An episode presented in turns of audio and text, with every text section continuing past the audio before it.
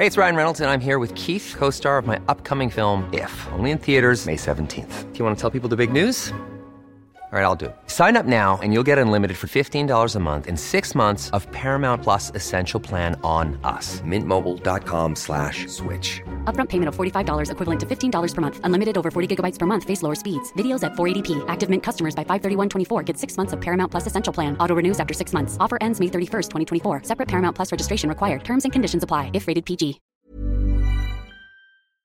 Heraldo Radio. La HCL se comparte, se ve y ahora también se escucha. Esto es República H. La información más importante con el punto de vista objetivo, claro y dinámico de Blanca Becerril. Hola, hola, muy buenas noches, ¿cómo están? Yo soy Blanca Becerril, esto es República H, son las 8 de la noche en punto de este martes 16 de marzo del año 2021.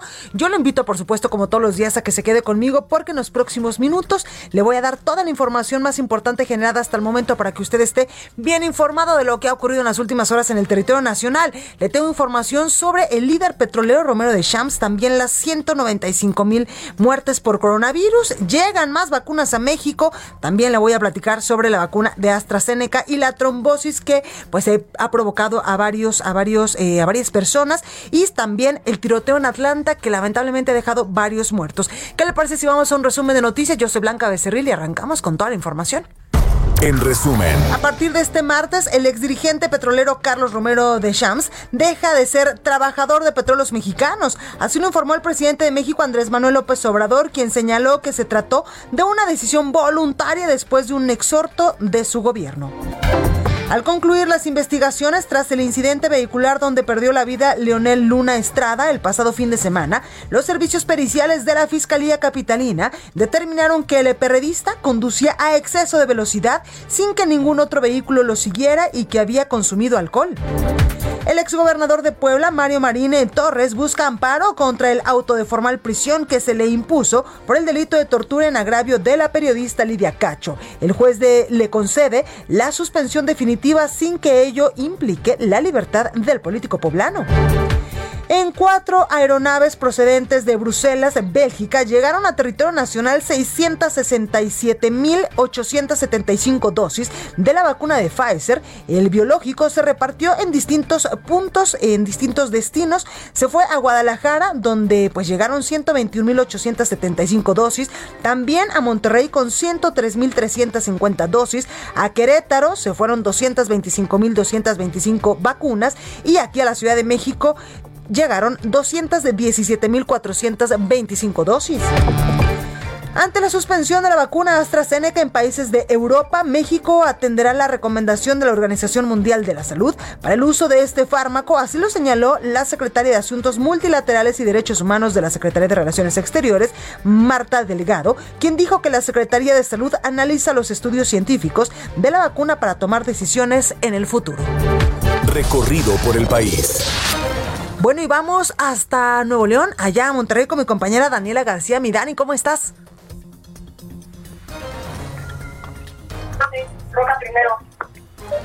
¿Ahí me escuchas, mi Dani?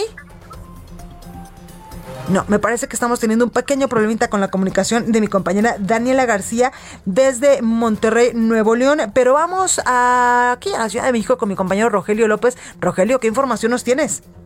Muchas gracias, Blanca. Es un placer saludarte a ti y a todo el auditorio. Y bueno, pues te comento que todavía tenemos rezagos para los amigos que van sobre lo que es la Avenida Central debido al bloqueo que se estableció por vecinos de la colonia Aquiles Cerdán.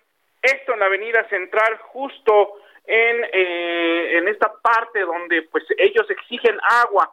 Y bueno, pues con ello tenemos problemas viales para la Avenida 608 y así incorporarnos a la zona de Catepec. Hay que tener precaución, poco a poco vamos a ir avanzando. Para los amigos que vayan hacia la zona de Coacalco lo van a poder hacer sin mayor contratiempo. En sentido contrario, bueno, pues tenemos circulación favorable para los amigos que van hacia la zona del aeropuerto. Solamente extremar precauciones debido a que justamente en el Peñón tenemos problemas y rezagos a, porque un camión está descompuesto sobre lo que es la extrema derecha. Hay que continuar y así poder llegar hacia lo que es la zona de Galindo y Villa y bueno, pues recuerden todas las obras que se están haciendo en este momento. Este es mi reporte, Blanca, y continuamos pendientes. Gracias, Rogelio. Muy buenas noches.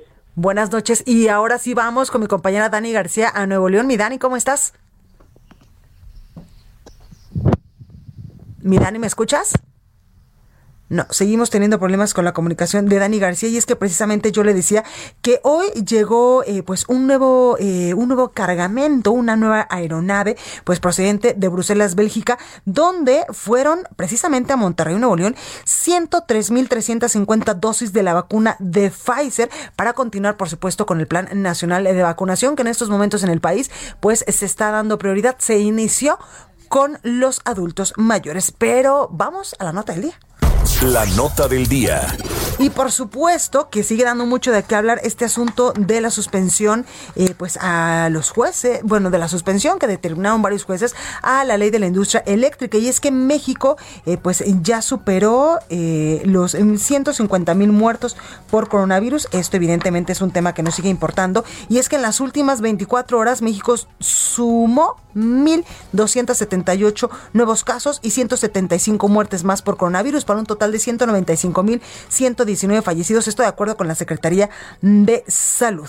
Y vamos con mi compañera Diana Martínez, porque ya le decía yo que otro juez federal especializado en competencia económica también concedió freno a la reforma eléctrica. Los detalles los tiene mi compañera Diana. Diana, ¿cómo estás? Así es, Blanca, buenas noches. Pues ya son dos jueces los que han frenado la reforma eléctrica. Eh, Rodrigo de la Pesa López Figueroa, juez primero de distrito en materia administrativa, especializado en competencia económica Radiodifusión y Telecomunicaciones también concedió suspensiones provisionales en 11 amparos contra el acuerdo que modifica la ley de la industria eléctrica publicado el pasado 9 de marzo. Fuentes federales confirmaron que las resoluciones de este juez también tienen efectos generales, como las suspensiones que concedió Juan Pablo Gómez Fierro, juez segundo de distrito en la materia. Estas decisiones judiciales pueden ser impugnadas por el Congreso y el Poder Ejecutivo para que un tribunal colegiado decida si confirma, revoca o modifica esa resolución. Ambos jueces deben decidir también si conceden las suspensiones definitivas y bueno, pues a pesar de la queja que presentó el presidente Andrés Manuel López Obrador en contra de Gómez Fierro, este dio más suspensiones que frenan la reforma eléctrica. Entre las empresas beneficiadas están Eólica de Oaxaca y Compañía Eólica de Tamaulipas y una más en el expediente 153 diagonal 2021 que no ha sido notificada. Pues ahí los detalles de este caso que ya llegó a instancias eh, federales del gobierno de la República y también a la Suprema Corte de Justicia de la Nación. Oiga, otro tema importante, Carlos Romero de Champs, ex líder del Sindicato de Trabajadores Petroleros de la República Mexicana, dejó de ser trabajador activo de Pemex. Los detalles lo tiene mi compañero Paris Alejandro. Paris, ¿cómo estás? Buenas noches, Blanca, amigas, amigos de Real de México. Así es, y es que el ex senador priista y ex líder del Sindicato Petrolero Carlos Romero de Champs renunció a su puesto en Petróleos Mexicanos de manera voluntaria y tras el exhorto que le hizo el gobierno de México. En la conferencia matutina, el presidente Andrés Manuel López Obrador reveló que Romero de Champs gozaba de las vacaciones que supuestamente no tomó durante 27 años que fue líder del sindicato y que estas se agotaban hasta el año 2024 de acuerdo al contrato colectivo. López Obrador anunció que Romero de Champs dejó de ser trabajador activo de la paraestatal. Escuchemos al presidente López Obrador. A partir de hoy, el señor Romero de Champs ya presenta su renuncia, es decir, deja de ser trabajador activo de Pemex.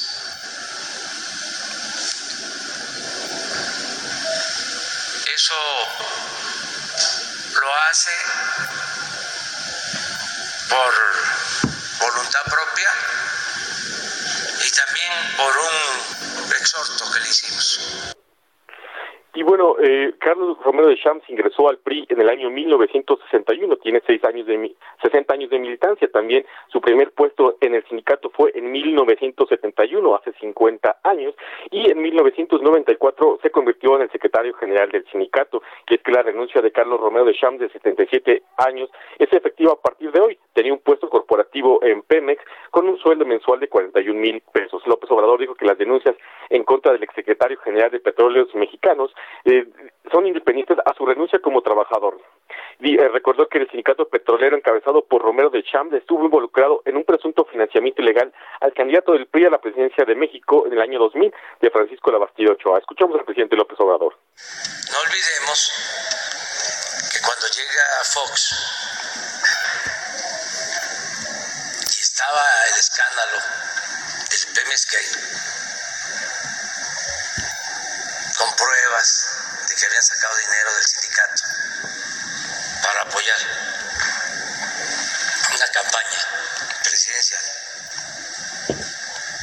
Se pensaba de que Fox iba a poner orden en el sindicato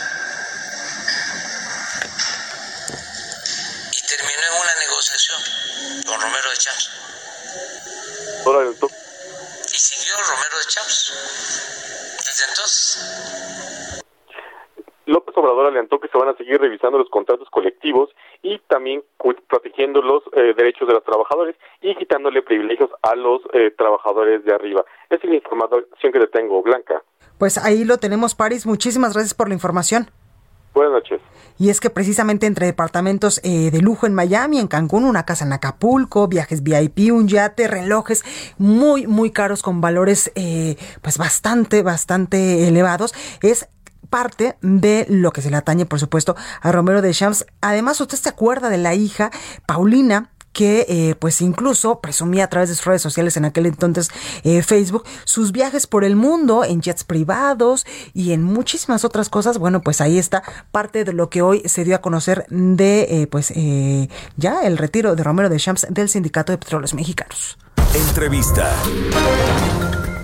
Porque hoy tenemos al excomisionado de la Policía Federal, ¿usted se acuerda de él? De Enrique Galindo Ceballos. Bueno, pues ahora es el abanderado de la coalición PRI-PAN-PRD por la alcaldía de San Luis Potosí. Enrique Galindo, buenas noches, ¿cómo estás? Muy bien, con el gusto de saludarte otra vez. Nos hemos eh, visto varias veces en, en nuestra vida profesional y hoy aquí con esta oportunidad de, de dirigirme a tu audiencia eh, en este proceso que tenemos. Oye, Enrique, ¿en qué proceso vas y en qué momento dices, le quiero entrar otra vez, pero ahora como alcalde? Fíjate que desde hace cinco años yo aspiraba ya a ser candidato a gobernador para, para mi estado, San Luis Potosí, y era, como tú bien lo dices, yo era el comisionado de la Policía Federal, el jefe de la Federal.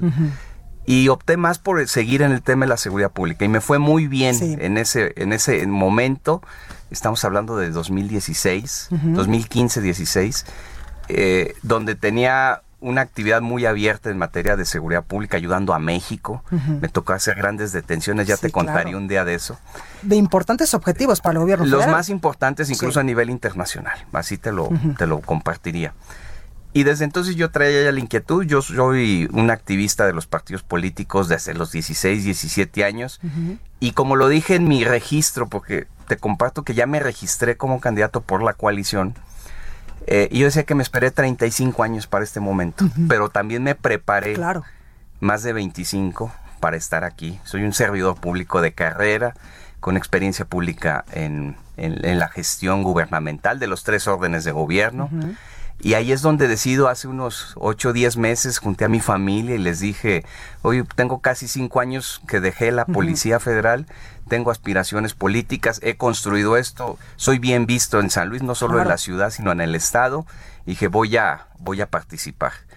Y bueno, se van desencadenando cosas eh, positivas. Se arma una coalición que hay que explicarla bien, eh, PRI, PAN, PRD y el partido local, hay un partido Claro. local que es Conciencia eh, Popular y se juntan los cuatro presidentes de los partidos, deciden organizar, yo digo que ceden los partidos, los partidos hacen su trabajo de ceder, de llegar a acuerdos políticos y ahí es donde se construye la candidatura a gobernador de Octavio Pedrosa Gaitán y la de tu servidor Enrique Galindo para la, la alcaldía. Claro. Oye, Enrique, y esta coalición, tú ya lo mencionabas, pues vas eh, para la gubernatura con Octavio Pedrosa, y es una coalición que viene fuerte en San Luis Potosí. Si en San Luis está muy fuerte, eh, Octavio es un panista que ha ganado tres elecciones, la alcaldía, ha sido diputado Ha federal sido y ha sido senador senador también, claro. por elección, no le han regalado nada.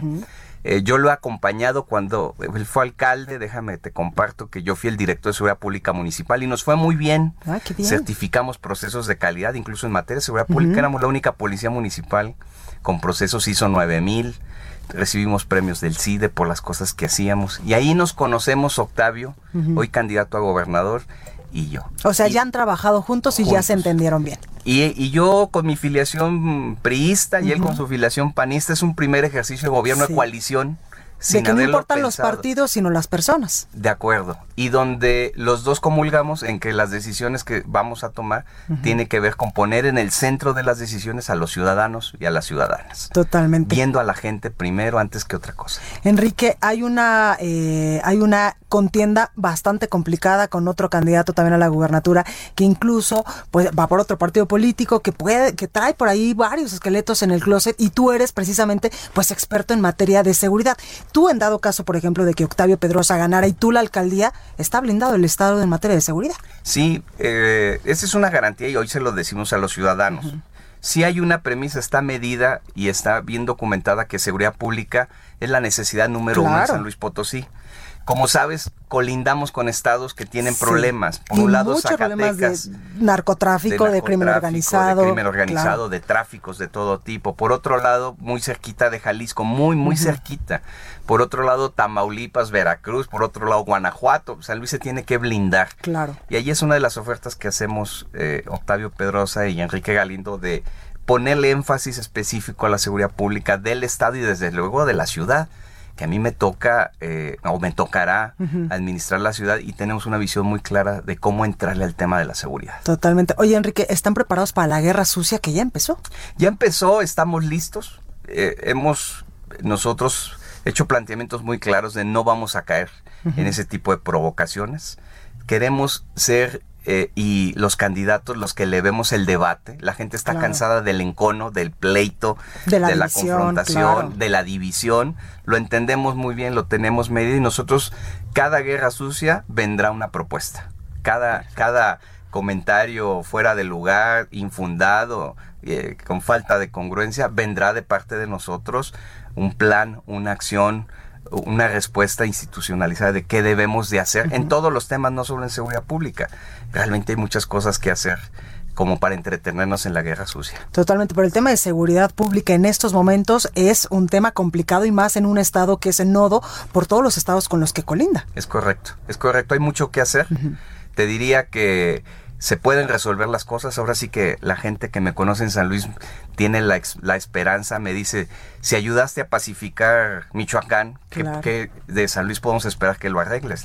Por supuesto que se puede arreglar. Pero además te diría que mi experiencia pública me permite ver de manera transversal Claro. la solución de muchos problemas. Si tú resuelves en parte seguridad, ayudas a resolver economía. Claro. Si resuelves economía y seguridad, generan empleos. Hay estabilidad para la generación de empleos. La gente vuelve a las calles. Volver a las calles significa reactivar los mercados. O sea, ahí están concatenados temas Claro. transversales, ¿no? La economía, la seguridad, la salud. Y creo que ahí es donde está la apuesta de Y ahí tú tienes toda la experiencia, Claro. porque además ya estuviste en el gobierno federal y te fue bastante bien como Mira, en el gobierno federal, en el gobierno estatal fui secretario de seguridad en el estado y fui director de seguridad pública municipal en mi municipio. Entonces traemos toda el expertise, pero para profundizar en esto te diría que, por ejemplo, en la Policía Federal, pues administré 40 mil hombres y mujeres, presupuestos muy amplios. Claro. Eh, no nada más era la estrategia de seguridad, sino la gestión, la administración pública, la gestión de recursos humanos, financieros, materiales, y hacerlo de tal manera que es casi era el presupuesto de un Estado. Sí, claro. El presupuesto de la policía. Esa expertise, esa experiencia, que además creo que tengo habilidades para la planeación estratégica, hoy están Sí, claro. Puestas como oferta para los potosinos. Oye, Enrique, ¿y cuándo empiezas la campaña si el Instituto Electoral Local ya te palomea la candidatura? Estaremos arrancando el 4 de abril. El 4 de abril eh, será muy intensa, será una campaña novedosa, propositiva, muy cuidadosa por el tema de COVID. Claro. Eh, yo he ofrecido a los y las ciudadanas potosinas ir a sus lugares, no hacerlos venir ni a mítines ni a concentraciones, sino que yo sea un candidato totalmente itinerante, que puede ir a la zona rural de San Luis Potosí, a la zona no delegacional, que es que es la parte, otra parte eh, no urbana, ir a las zonas industriales. La zona industrial de San Luis es muy poderosa, es muy fuerte. Es una ciudad, hay que ir a ella. Y hay otras comunidades muy alejadas del centro de la ciudad, 70, 80 kilómetros, a los que hay que irlos a visitar. Y ahí es donde yo no, yo no voy a escatimar en tiempo, en esfuerzo, en, ir a buscar a, los electores cuando venga el caso eh, y la ley me lo permite. Además estás hecho, Enrique, después de haber estado en aquellos trotes, dirían las abuelas, estás hecho. Pues estamos poniéndole todo el empeño y la fe. Eh, además hay un gran compromiso, compromiso con Octavio Pedrosa. También es un candidato a la gobernatura que está hecho en la calle, claro. que ha recorrido... Y que ha ganado todas las elecciones. Él sí ha buscado el voto. Él lo ha buscado, hoy lo está buscando para la máxima magistratura del Estado. Lo ha caminado, yo lo veo, vamos al mercado, vamos a la central de abastos, la gente recuerda a Octavio como un gran alcalde y desde luego también nos recuerda a nosotros porque fuimos el pilar en materia de seguridad pública. Pues ahí lo tenemos Enrique Galindo Ceballos, quien es aspirante por la coalición PRI-PAN-PRD y también Conciencia Popular para la alcaldía de la capital allá en San Luis Potosí y excomisionado también de la Policía Federal, que hiciste un buen trabajo ahí. Muchas gracias por esta conversación y mucha suerte ya después del 4 de abril te andaremos entrevistando para que le digas a la gente pues qué le propones y, y qué le prometes también. Claro, te agradezco mucho esta oportunidad de dirigirme a tu audiencia. Eh, a ti en particular porque me has seguido, me has acompañado y sí te tomo la palabra de estar permanentemente contigo, explicándote, platicando, llevando la oferta a los ciudadanos y con mucha disposición para, para platicar. Y mucha suerte, muchas gracias Enrique. Muchas gracias a ti, encantada. Bueno, la Fiscalía de la Ciudad de México dio a conocer detalles del accidente donde murió Leonel Luna, el periodista. Jorge Almaquio nos tiene la información. Jorge, ¿cómo estás?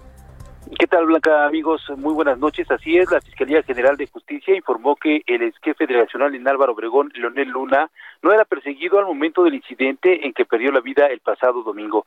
El vocero de la Fiscalía General de Justicia, Ulises Lara, expuso que las causas del impacto cuando transitaba por Río Churubusco a la altura de la calle Biógrafos en la colonia Sifón fue el exceso de velocidad y la falta de pericia. Escuchemos. El dictamen en materia de tránsito terrestre concluyó que el tripulante del automotor viajaba a exceso de velocidad y no actuó con la pericia necesaria al no conservar su carril correspondiente de circulación. La colisión del vehículo se produjo en la incorporación a carriles laterales de Río Churubusco, proyectándose con la parte frontal izquierda en contra del barandal metálico de contención. Posteriormente, el vehículo giró a su derecha, impactando su costado posterior derecho en contra del barandal metálico de contención. Laura López expresó, Blanca, que el protocolo de necropsia concluyó que el periodista falleció como consecuencia del traumatismo torácico y abdominal calificado de mortal. También dijo que el coche tipo Smart modelo 2018 se encontraba en buenas condiciones de conservación y uso y que el dictamen en medicina forense identificó la presencia de alcohol, no así de estupefacientes ni de medicamentos. Blanca, amigos, el reporte que les tengo. Muchísimas gracias, Jorge. Buenas noches, hasta luego. Buenas noches. Oiga, ¿y qué vamos a poder leer mañana en El Heraldo de México? Antonio Bautista, coeditor de Estados en El Heraldo de México, nos tiene la información. Antonio, ¿cómo estás? Chispas, nos colgó. Bueno, oiga, pues vamos a tratar de, de, reconectarnos ahorita con Antonio para que nos diga, pues, ¿Qué vamos a, leer mañana en el Heraldo de México? Me dice mi productor Josimar Estrada. Se enojó porque se te andaba olvidando el apellido. No, ¿qué pasó? Yo le iba a poner yo mi apellido, pero no. Ahí está, Toñito, ¿cómo estás? Blanca, ¿cómo estás? Muy buenas noches. Te saludo a ti, los escuchas de Heraldo Radio, Team República H. Pues eh, mañana tenemos una, en el caso del Estado de México, en las páginas del Heraldo de México, un reporte de que eh, pues estos tiraderos a cielo abierto que todavía operan en el Estado de México, pues ya están tratando de eh, someterlos a la, a la legalidad. Al menos 50 de ellos ya han sido ya han sido cancelados en la presente administración. Todavía queda la tarea eh, de cerrar otros 34, pero traemos todos los detalles mañana en la edición de El Heraldo de México, Blanca. Pues ahí lo tenemos, Antonio, y por supuesto también recordarle a la gente que hoy tuvimos eh, encuestas.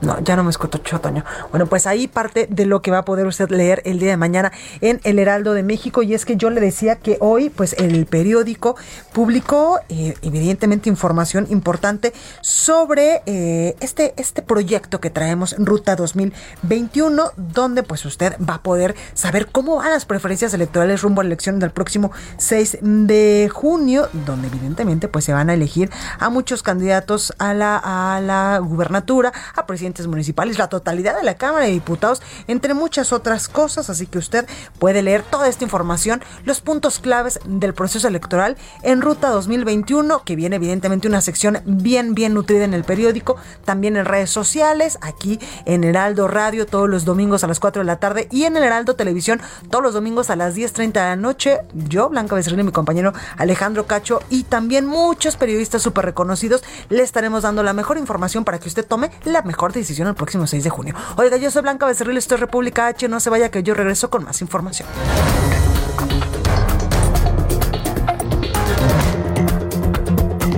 Continúa escuchando a Blanca Becerril con la información más importante de la República en República H.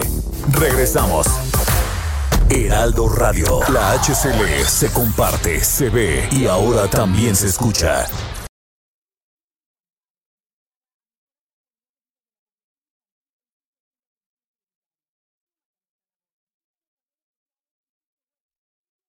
Heraldo Radio. La HCL se comparte, se ve y ahora también se escucha.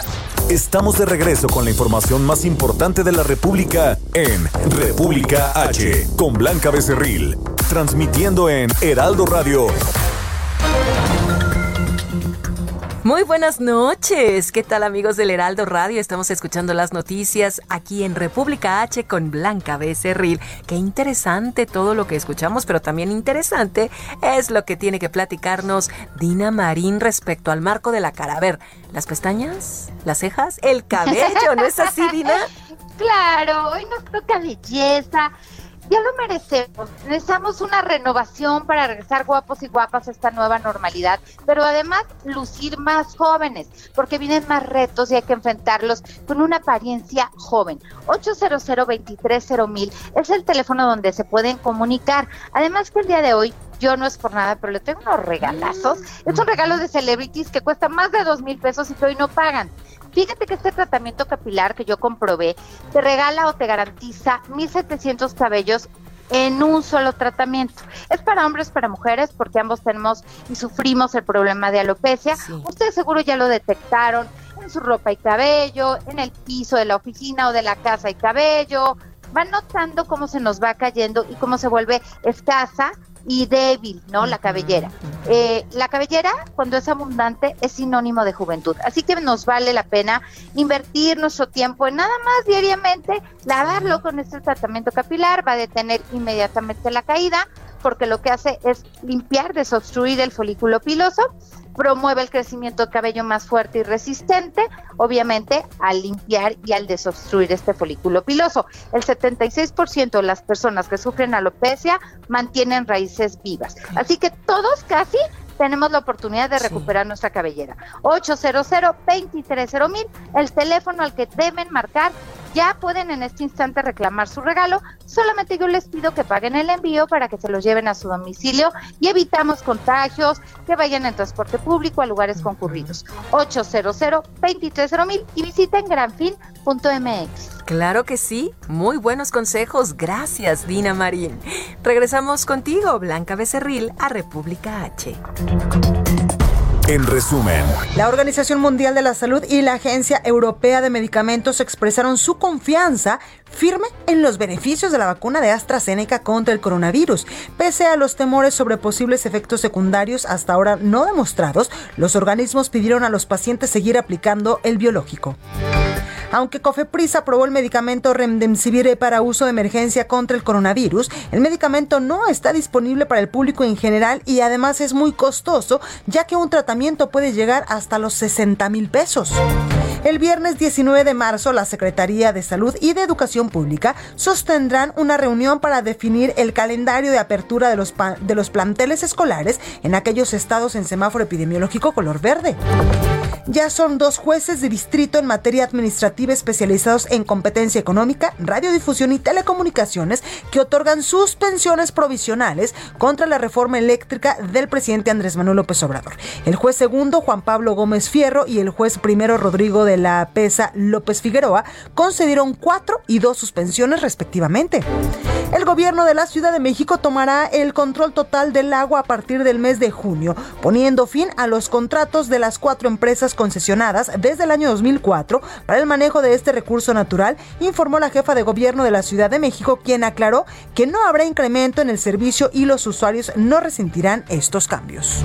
Recorrido por el país. Oiga, y ahora sí vámonos hasta Monterrey, Nuevo León con mi compañera Daniela García. Mi Dani, ¿cómo estás? Blanca, muy buenas tardes. Muchísimo gusto desde Monterrey. Ahora sí, eh, platicando, el día de hoy se han registrado algunos incidentes importantes aquí en Nuevo León. Principalmente hay un incendio que está afectando a gran parte del estado en coordinación con la Brigada Civil del Estado de Nuevo León. Aproximadamente 300 brigadistas han combatido tres incendios por aire y tierra durante cuatro días en el municipio de Galeana. Uno de ellos ya fue sofocado, pero hay dos incendios más que se encuentran activos, que se ubican en los ejidos de la Laguna de Labradores y la Trinidad en este mismo municipio. El día de ayer ya estuvieron dos helicópteros apoyando para combatir los incendios. Uno fue un helicóptero de combate que realiza descargas de agua y el otro un helicóptero de reconocimiento. Ya estaban sofocadas más de 2.000 hectáreas, principalmente de Matorral Bajo y Hojarasca en zona boscosa. Sin embargo, desde el sábado que se, que se empezó con el reporte de esos tres incendios y se logró controlar alguno de ellos, Hoy por hoy, Blanca, estos incendios siguen activos y se han incrementado debido a los vientos que están corriendo aquí en el estado. Estos incendios ya han afectado incluso a la zona metropolitana, registrando mala calidad del aire y durante toda esta tarde del martes, Blanca, también se ha registrado caída de ceniza, por lo que la autoridad ya ha lanzado una alerta para que las personas puedan protegerse de las afectaciones que esta ceniza puede ocasionar. Estaremos pendientes de cómo avanzan estos incendios, principalmente afectando en la zona de la, de la Sierra de Arteaga, en el estado vecino de Coahuila, pero también ya llegando acá al estado de Nuevo León. Pues ahí lo tenemos, Dani, muchísimas gracias porque las imágenes son literalmente alarmantes de lo que está pasando allá. Así es, Blanca, realmente es una preocupación y han estado trabajando en coordinación, protección civil y bomberos del estado para poder sofocar estos incendios finalmente que suman ya cinco días. Pues ahí lo tenemos, mi Dani, muchísimas gracias por la información. Estamos pendientes y muy buenas noches. Buenas noches. Y vamos aquí a la Ciudad de México con mi compañero Rogelio López. Rogelio, ¿dónde andas? Gracias, Blanca, es un placer saludarte nuevamente y bueno, pues te comento que hemos hecho un recorrido sobre lo que es el eje central Lázaro Cárdenas, proveniente de lo que es Río Churbusco, hacia los amigos que van hacia la zona centro de la ciudad, lo van a poder hacer sin mayor contratiempo, solamente al cruce de lo que es el eje 5 Sur Eugenia, hay que tener precaución debido a las maniobras de ascenso y descenso de pasaje, y bueno, pues vamos a poder continuar para poder llegar hacia la zona de Fray Servando. Esta, bueno, pues tenemos contratiempos debido al cambio de la luz de los semáforos y ya tenemos asentamiento vehicular para los amigos que llegan hacia lo que es la zona centro. Por otra parte, Blanca, sobre Fray Servando vamos a poder avanzar para los amigos que quieran llegar hacia la zona del aeropuerto, bueno, o lo que es Congreso de la Unión, vamos a tener retrasos debido a la carga vehicular está normal, pero sí vamos a poder avanzar para poder llegar hacia lo que es el eje 3 Fray Servando y poder llegar hacia lo que es la zona del distribuidor vial Eberto Castillo. Blanca, este es mi reporte. Muchísimas gracias, Rogelio. Muy buenas noches. Buenas noches. Bueno, y vamos con la sección de ciencia de este República H con Oriana Trejo. Escuchemos. El próximo 21 de marzo comienza la primavera y su arribo viene acompañado de flores, colores y estornudos.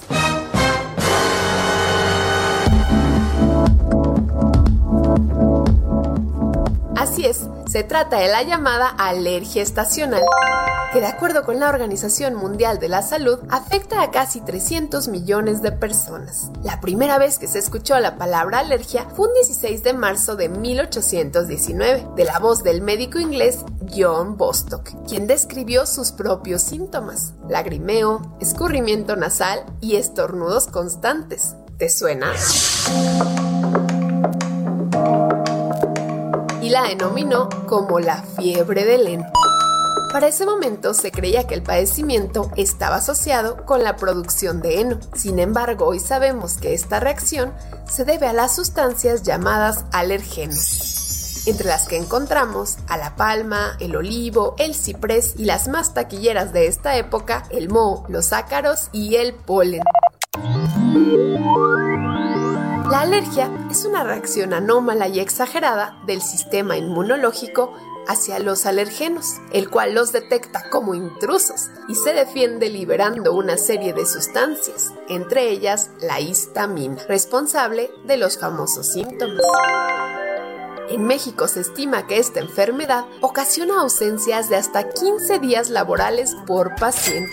Y aunque es más común en la infancia, durante las últimas dos décadas las cifras y edades han ido escalando. Las principales causas la sobrepoblación, el cambio climático y el exceso de contaminantes, que en conjunto con los alergenos ayudan a potenciar y diseminar la enfermedad.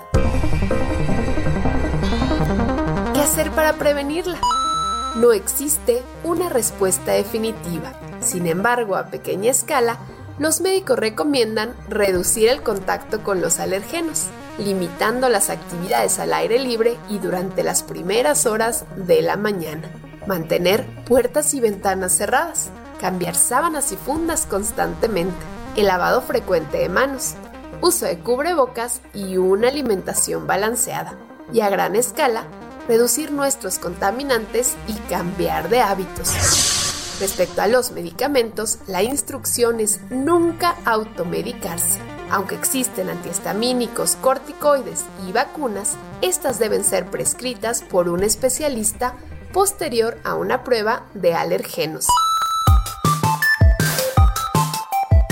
Que ya lo sabes, antes de sacar los pañuelos, intenta un cambio en tu estilo de vida y visita a tu médico. Te sentirás mejor y podrás disfrutar de la primavera. Bueno, pues ahí un tema importante con Oriana Trejo. Oiga, y vamos hacia Estados Unidos con mi compañero Francisco Villalobos, periodista allá en la Unión Americana, porque hubo un tiroteo allá en Georgia y hay varios, varios muertos. Francisco, ¿cómo estás? ¿Qué tal, Blanca? ¿Cómo estás? Muy buenas noches, amigos de Veraldo. Este, en efecto, una situación trágica, una masacre que se está viviendo aquí en la zona metropolitana de Atlanta, Georgia, donde al parecer en por lo menos tres spas de masajes este administrados por personas este, asiáticas, este, estos spas muy famosos donde te dan estos masajes este, asiáticos, pues este, entraron individuos no identificados todavía, este, uno que ya está arrestado, un anglosajón, pero se habla también de un posible cómplice, en el cual acribillaron, entraron a balazos, matando por lo menos a ocho personas, ocho personas, los cuales ya está confirmado que cinco de estas personas son mujeres de ascendencia asiática en tres diferentes spas este, de, en, esta zona metropolitana de, Atlanta. O sea, estamos hablando del lado oeste, del lado noreste y el lado norte de Atlanta. O sea, están separados, no, son, y son de diferentes, este, no, no, son no es la misma cadena, ni mucho menos, son negocios independientes, pero lo que llama la atención, Blanca, es el hecho de que estamos hablando de que son administrados por personas de ascendencia asiática y eso tiene relevancia por los crímenes que han sufrido esta comunidad desde que Donald Trump los acusó ser, ser responsables de haber este, creado, según el expresidente de los Estados Unidos, el coronavirus, ¿no? Entonces, eh, los ah, crímenes en contra de esta comunidad asiática aquí en Estados Unidos se triplicaron en los últimos 365 días, pero este ataque en Atlanta, por mucho, ha sido el peor hacia esa comunidad, que se confirma que es un crimen de odio y que iban específicamente a esos lugares por ser administrados por personas de la ascendencia asiática. Pues ahí la información, Francisco Villalobos. Muchas gracias por los detalles. Seguimos al pendiente y ojalá que, esto sea más un incidente que no se repite en todo el país. Seguimos, al pendiente. Gracias, Francisco. Oiga, ¿y qué le parece si vamos con el dato curioso de este día con mi compañero Abraham Arriola? Abraham, adelante. Curiosa CDMX con Abraham Arreola. Una forma divertida para conocer, explorar y disfrutar de la Ciudad de México.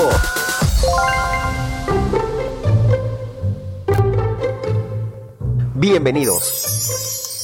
Platicamos la vez pasada que cuando el cine nació, tardó apenas un año en llegar a México. Y por eso muchos de los eventos históricos pudieron ser filmados. Tristemente, la censura de Porfirio Díaz hizo que mucho de ese material se perdiera.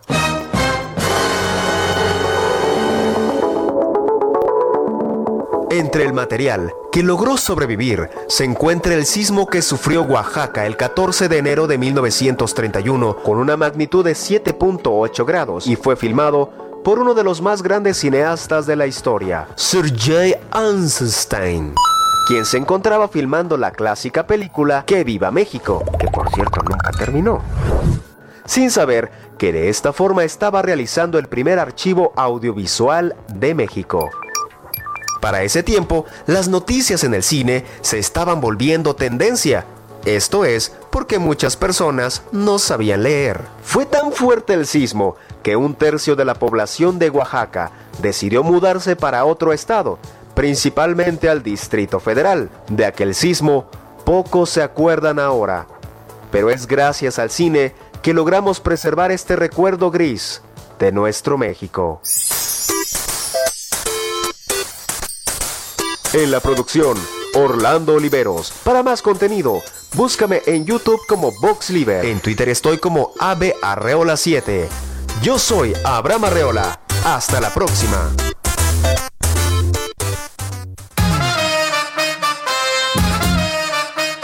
Tecnología, gadgets, redes sociales.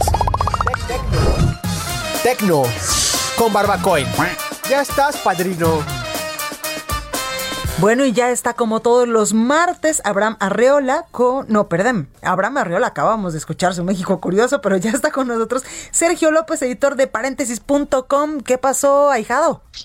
¿Cómo estás, madrina? ¿Qué tal? ¿Qué tal te ya va? te ando cambiando el nombre, ¿qué tal, eh? Ya, y la sección. Ya me andas cambiando el nombre y la sección. Sí, sí, sí, ya, ya estaba yo viendo qué dato curioso me sacaba, ¿eh? ¿Y tienes algún dato curioso? Eh, Dices, no, por de ahí- bote pronto no todavía. De bote pronto no tanto, pero lo buscamos ahorita. Buenísimo. Oye, hay información importante porque tú nos traes eh, un tema que incluso pues puede darse a una pregunta. ¿Deberían pagar las redes sociales a los medios de comunicación por las noticias? Sí, no, ¿por qué? Justamente, justamente es una pregunta que está, que está muy candente y que le anticipamos a la audiencia, se va a poner, se va a poner más. ¿Y por qué decimos esto? Bueno, muy rápido y un contexto. Hace unas semanas el gobierno aus- australiano eh, promo- promovió una ley que obligaba a, a las redes sociales y a las empresas tecnológicas a pagarle un porcentaje de las ganancias por publicidad a los medios de comunicación. Y la gente dirá, bueno, ¿y eso a mí cómo me va a afectar? Bueno, en Australia fue tanto el impacto de, de la discusión de esta ley que Facebook por, por, eh, eh, por algunas horas y algunos días no mostraba noticias generadas por medios australianos. Imagínate tú entrar a Facebook y no ver noticias de medios mexicanos. Y Google desactivó su motor de, eh, eh, amenazó con desactivar su motor de búsqueda. Eh, ¿Qué es lo que sucede? O, o para que la audiencia lo tenga un poco más claro. El, el tema, o lo que dicen las autoridades australianas, que pasa en Australia y pasa en todo el mundo, que por cada 100 dólares de publicidad, entre ambas empresas, Google y Facebook, que son los más grandes, se quedan con 80 dólares, 81 Wow. dólares. Y entonces el resto, los 20 dólares, se dividen entre todos los medios y demás creadores de contenido y de ahí viene esta desigualdad. Eh, la cosa es que eso ya llegó a varias cortes europeas y por ahí en Estados Unidos ya también se está discutiendo la posibilidad de que las redes sociales y principalmente los medios de lo- los medios grandes como Google le paguen a los medios de comunicación por alojar y por de cierta manera también pues obtener ciertas ganancias a partir de las visitas y esto ha hecho que incluso empresas como Microsoft y Twitter este, y Google se enfrenten ya abiertamente este, con respecto a sus posturas. Claro, oye, pero qué tema tan importante, porque a mí, ya sabes que a mí estas cosas de, de que se roben los contenidos y de que cobren y no paguen impuestos, la verdad que sí me dan bastante coraje porque uno siempre es súper eh, estricta con esos asuntos. Oye, está buenísimo porque uno genera contenidos, uno vaya, se la nota y arriesga incluso su vida por hacer un reportaje fregón, como para que otros nada más lo suban y se hagan millonarios. Exacto, exacto. Y, y, por ahí es una, es una discusión muy grande, porque justo las redes dicen, bueno, pues los medios de comunicación también ganan estando, estando en mi plataforma y yo soy quien les está poniendo a los usuarios.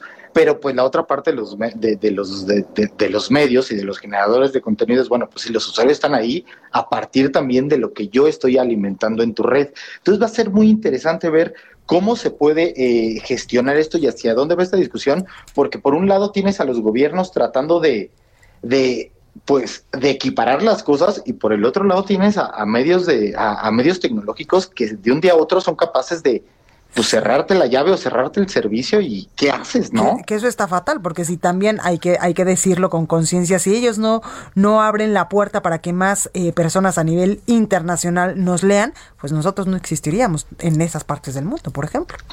Exactamente, exactamente. Por eso te digo, discusión que se va a poner buena y conforme crezca en Estados Unidos, impactará seguramente a México y a varios mercados. Totalmente. Oye, Sergio, a ver si luego hablamos de la nueva campaña de estos políticos mexicanos que evidentemente en una eh, en medio de una emergencia sanitaria, pues no van a poder hacer campañas en plazas públicas, ir tocando de puerta en puerta para convencer al electorado de que sus propuestas son las mejores y ahora pues las redes sociales van a jugar un papel fundamental, sobre todo Facebook que la mayoría de los mexicanos lo tenemos, y también pues otras redes sociales, pero también habría que ver que no todo mundo pues tiene acceso a internet, sobre todo en las comunidades más alejadas o en las comunidades rurales del país.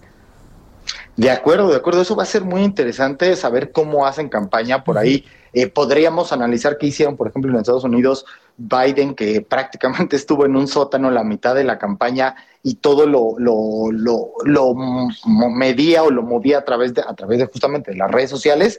Si quieres, investigamos y te contamos qué van a estar haciendo, qué sí pueden hacer, porque además ahí hay un área bien gris entre que a partir del 4 empiezan pero pues yo puedo tener mi espacio personal o mi Twitter personal y allí estar subiendo. Es interesante y, habrá que ver la leyendita abajo de eh, propaganda dirigida a simpatizantes del partido tal.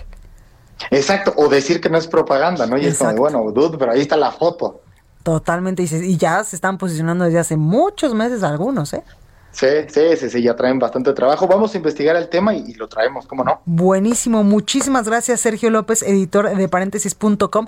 Y nos sigues debiendo la clase, la masterclass el tema de bitcoins. Por ahí traíamos algo, traíamos ahí como con dónde comprarlo. Si quieres la próxima semana más a detalle, porque te traigo desde apps hasta un, una cartera física para guardar tus bitcoins. Buenísimo. Y ese día voy a sentar aquí a mi, a mi productor Yosimar Estrada porque él es sido a invertir su dinerito en los bitcoins. Ah, pues que, que, se moche, ¿eh? que se moche, sí, sí, sí, claro. Que nos cuente. Oye, y si de todas tus recomendaciones gana, pues también que se moche. Oye, más, más aún todavía. ¿Verdad ya no le gustó tanto la idea? Ya casi me dice, ya córtale. Ya no voy a entrar la otra semana. no te creas. Sergio, muchas gracias. Un abrazo, madrina. Cuídate mucho, bye. Oiga, y vamos a temas evidentemente más complejos y no tan alegres con mi compañero eh, Gerardo Suárez, porque nos trae información sobre estas muertes eh, que se han dado en los últimos, en los últimos días, en las últimas semanas en México, que han dicho no están relacionadas con el tema de la vacunación. Gerardo, ¿cómo estás? Muy bien, Blanca, muy buenas noches. Pues en esta conferencia vespertina, la Secretaría de Salud precisó que se han registrado eh, nueve muertes de adultos mayores que han coincidido después de aplicarles la vacuna contra COVID-19, la primera dosis de esta vacuna. Sin embargo, la autoridad sanitaria precisó que en ninguno de estos nueve casos la vacuna contra el COVID-19 ha sido la causa específica de la muerte, sino otros padecimientos previos. En conferencia, el director general de epidemiología, José Luis Alomía, reveló que se han acumulado nueve casos de defunciones, los cuales fueron estudiados por un grupo de especialistas médicos que ha conformado el gobierno federal y el cual determinó que las causas de muerte fueron otras. Eh, la semana pasada, por ejemplo, se dio a conocer el caso de una señora de 75 años que falleció de manera súbita cuando se alistaba a dejar el centro de vacunación en Hidalgo al cual había acudido para recibir la primera dosis. El jueves de la semana pasada, las autoridades habían indicado que se realizó una necropsia por parte de especialistas de los institutos nacionales de salud y entre los hallazgos se había detectado que esta persona tenía una enfermedad cardíaca. Otro caso fue el de este fin de semana de un adulto mayor en Azcapotzalco que murió horas después de haber sido vacunado. Y al respecto sobre estos dos eh, fallecimientos, el subsecretario Hugo López Gatel dijo que se tiene la tranquilidad de que los hallazgos de los dictámenes ah, sugieren que la vacuna no ha sido la causa de muerte, así que reiteró que se ha demostrado que las vacunas son seguras y se puede confiar en su aplicación para protegerse contra el coronavirus. Esta es la información que te tengo, Blanca. Pues ahí lo tenemos, Gerardo, gracias. Gracias, buenas noches. Mm, buenas noches. Oiga, yo lo dejo con la nota amable de este martes con mi compañero Itzel González. Yo soy Blanca Becerril, esto es República H, lo espero el día de mañana en punto de las 8 de la noche.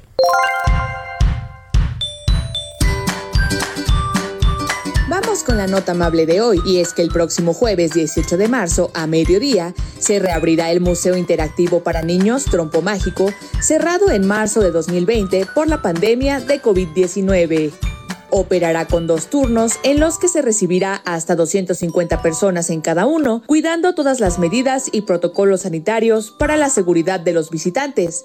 Así lo aseguró Alberto Esquer, titular de la Secretaría de la Asistencia Social de Jalisco.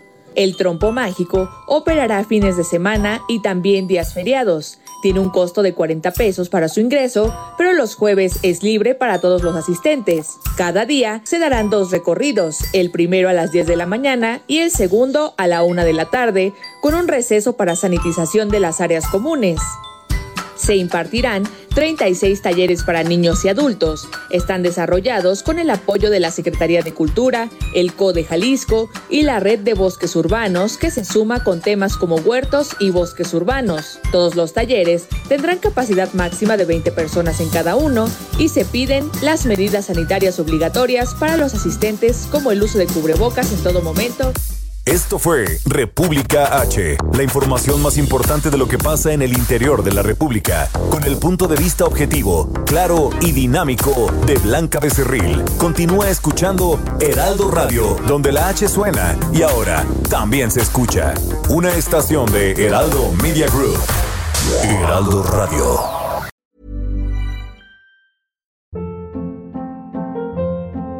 Hold up. What was that? Boring. No flavor. That was as bad as those leftovers you ate all week. Kiki Palmer here, and it's time to say hello to something fresh and guilt-free. Hello Fresh. Jazz up dinner with pecan-crusted chicken or garlic butter shrimp scampi. Now that's music to my mouth. Hello Fresh. Let's get this dinner party started. Discover all the delicious possibilities at hellofresh.com.